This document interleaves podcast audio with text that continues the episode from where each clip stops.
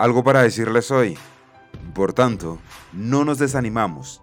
Al contrario, aunque por fuera nos vamos desgastando, por dentro nos vamos renovando día tras día. Segunda Corintios capítulo 4, versículo 16. Y entre tantas cosas que decir, eh, sí, tengo algo para decirles hoy. Un objetivo claro. Mis amados oyentes, Dios me les bendiga grandemente y bienvenidos a un nuevo capítulo de algo para decirles hoy. Soy Bill Jones y hoy vamos a hablar brevemente de lo que es tener claro lo que queremos en la vida. Y quiero hablarles de un tema que sé que alguna vez has escuchado, un término o un concepto más bien, generación de cristal.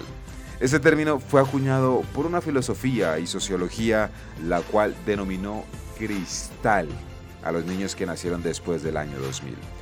Según este término o concepto, la generación de cristal surge en el seno de una crianza respetuosa, con el afán de crear vínculos los padres con sus hijos, asumiendo una actitud protectora, mm, que a veces cae en el extremo de dar todo y sobreprotegerlos. Los jóvenes de cristal, mis amados, actualmente están entre los 11 y 23 años y generalmente se caracterizan por carecer de tolerancia ante la crítica, eh, se frustran rápidamente, se rompen y molestan cuando algo no sale como quieren, son inestables emocionalmente, sufren de inseguridad, se victimizan frecuentemente y algunos punticos más. Pues bien, mis amados, me llama mucho la atención esta carta eh, que Pablo le escribe a los de Corintios, ya que lo más probable es que Pablo se encontrara preso o pasando algún problema desde donde la escribió. De lo que estoy seguro, mis amados, es que no la escribió en un hotel cinco estrellas o desde un crucero. Pablo en 2 Corintios, capítulo 4, expresa, por todos lados nos presionan las dificultades. Somos derribados pero no destruidos. Es más, también expresa, vivimos en constante peligro de muerte. Sin embargo, mis amados, en el versículo 16, que fue el que leímos ahorita, dice Pablo, nunca nos damos por vencido. ¿Te imaginas, mi amado oyente, cómo sería la generación de Pablo en nuestros tiempos? Definitivamente llevaría una forma de vivir el Evangelio muy distinta a la nuestra, mucho más madura, más entendida en los tiempos, eh, con mayor carácter, resiliencia y sobre todo pasión por Jesús. Actualmente vivimos en una generación de cristal a nivel general, mis amados. Y eso incluye también en lo espiritual. Nuestra generación, muy por el contrario, carece de tolerancia ante la crítica, cuando los corrigen se frustran rápidamente. Son inestables emocional y espiritualmente. Son inseguros de su llamado, de su propósito. Se desmotivan fácilmente. Pasan por algunos problemas y quieren dejar de ir a la iglesia. Y cuando no les dan la razón, toman una actitud de víctima. Y es que se enojan fácilmente, hasta porque X o Y no les saludó. La pregunta es, mis amados oyentes, ¿qué nos pasa? ¿Qué nos ocurrió en el camino? ¿En qué momento sucedió todo esto? Hoy, mis amados, el Espíritu Santo nos está llamando a serle fiel, a vivir una vida plena en Jesús, a ser una generación distinta, desarrollando todo nuestro potencial en Él, entregándole nuestra vida, nuestro tiempo y nuestros recursos.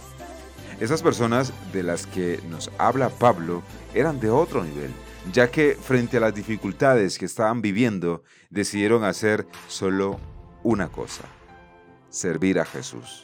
Mis amados oyentes, un objetivo claro. No sé si alguna vez hayas escuchado esta frase de pequeñas distracciones destruyen grandes llamados. Quizás tu día en ocasiones puede parecer muy caótico. Entre el trabajo, el estudio, responsabilidades del hogar, la familia, la iglesia, y qué sé yo. Eh, con todo esto, parece difícil poder enfocarnos en Jesús. pero en ocasiones tendremos que apagar las voces que están a nuestro alrededor para escuchar la voz de Jesús. Con esto no quiero decir, mis amados, en que dejes su trabajo o tu familia, sino que le dediques tiempo al Espíritu Santo para que Él pueda hablarte, mi amado.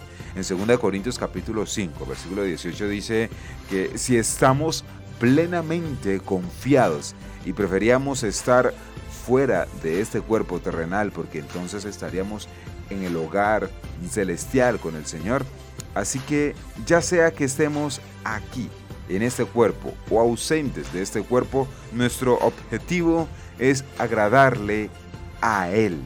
La iglesia primitiva tenía un solo objetivo, y clarísimo, agradar a Jesús, agradar al Espíritu Santo, causar una sonrisa en su rostro, cumplir el propósito por el cual fueron llamados, vivir el sueño de Dios. Esa es mi invitación también hoy para ustedes, mis amados oyentes. Hoy te invito a desconectarte de lo terrenal para conectarte a lo eterno. Si es necesario, desactiva tus datos móviles, apaga tus redes sociales y despierta el clamor que hay en tu corazón, mi amado oyente. Dedícale ese tiempo especial al Espíritu Santo para que Él pueda instruirte, guiarte, hablarte, enseñarte, mostrarte lo que Él desea. Con eso concluye, mis amados. Por tanto, no nos desanimamos, al contrario, aunque por fuera nos vamos desgastando, por dentro nos vamos renovando día tras día, pues los sufrimientos ligeros y efímeros que ahora padecemos producen una gloria eterna que vale muchísimo más que todo sufrimiento. Así que no nos fijamos en lo visible, sino en lo invisible, ya que lo que se ve es pasajero, mientras lo que no se ve es eterno. Gracias mis amados, Dios me les bendiga grandemente. Continuamos por supuesto en nuestro siguiente capítulo. Soy B. Jones y esto fue algo para decirles hoy.